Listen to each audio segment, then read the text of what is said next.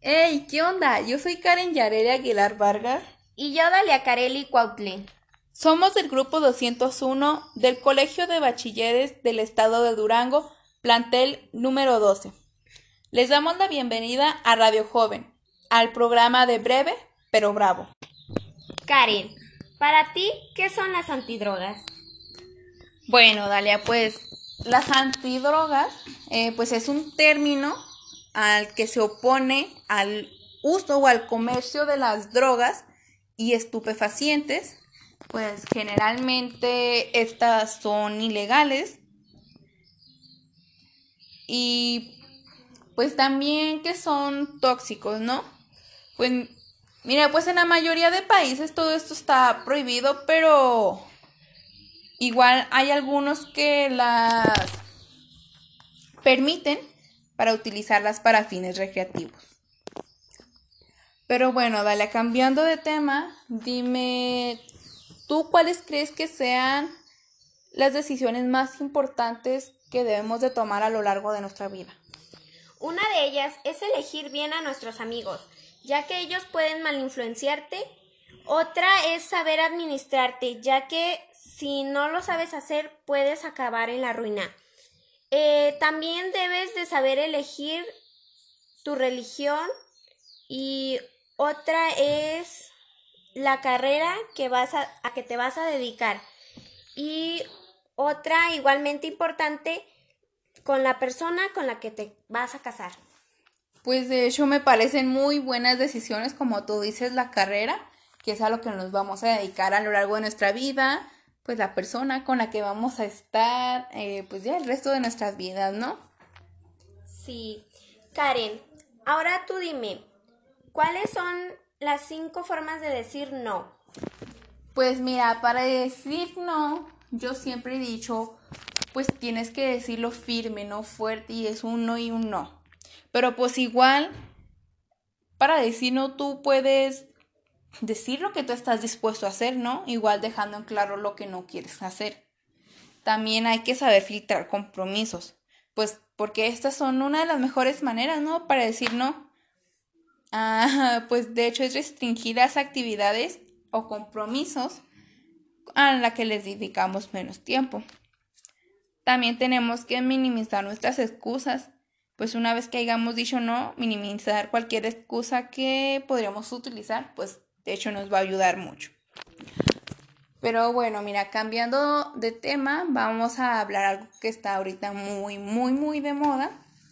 Y es sobre, mira, los mitos y las verdades de la pornografía. Una de ellas es común que la gente pasa 24 horas del día pensando en sexo o esperando tener relaciones sexuales ¿Se podría imaginar que alguien al ver películas triple X? Pues mira, de hecho, esto es totalmente falso porque no todas las personas, o bueno, más bien no hay persona que se la pase pensando todo el día en esta situación, sino pues que tiene sus tiempos, ¿no? Pero pues al igual se piensa que una mujer puede llegar a un orgasmo sin estimulación, o pues solo con mirarla sugestivamente, pues algo parecido, ¿no? Pero pues de hecho eso está muy equivocado, ya que la estimulación es absolutamente necesaria. Si estás preocupado pensando cómo repetir complicadas posiciones sexuales para tener una mejor sexualidad con tu pareja, por favor, descártalo.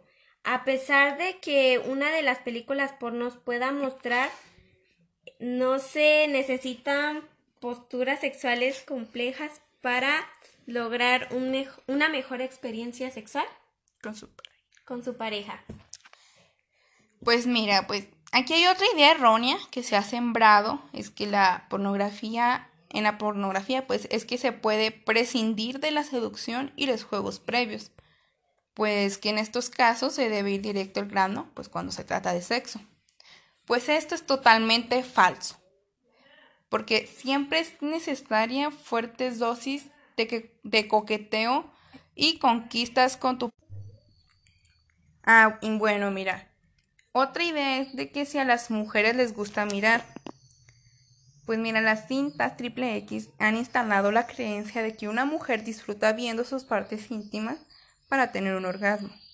Pues esto es totalmente mentira, ya que ellas le dan más valor a lo que sienten y piensan que pues a las cosas que ven. Natalia, dime cómo podríamos prevenir una adicción. Pues tendríamos que ir con el doctor o con un psicólogo. Pues sí, ¿no? De hecho, como recibir ayuda, pues, ¿no? El apoyo de, el apoyo de la familia, yo digo que también es totalmente necesario. ¿Tú qué opinas? Sí, la verdad sí. Pues bueno, ya para terminar, vamos a leer una parábola que se titula pues Dos lobos. El jefe de una tribu cherokee le habla a su nieto acerca de la vida. Le dice, Una gran batalla está ocurriendo dentro de mí. Es una lucha terrible. Es una lucha entre dos lobos. Uno de los lobos es el mal, el temor, la ira, la envidia, la, codicia, la arrogancia, el resentimiento, la mentira, la soberbia, la culpa. Otro es el bien.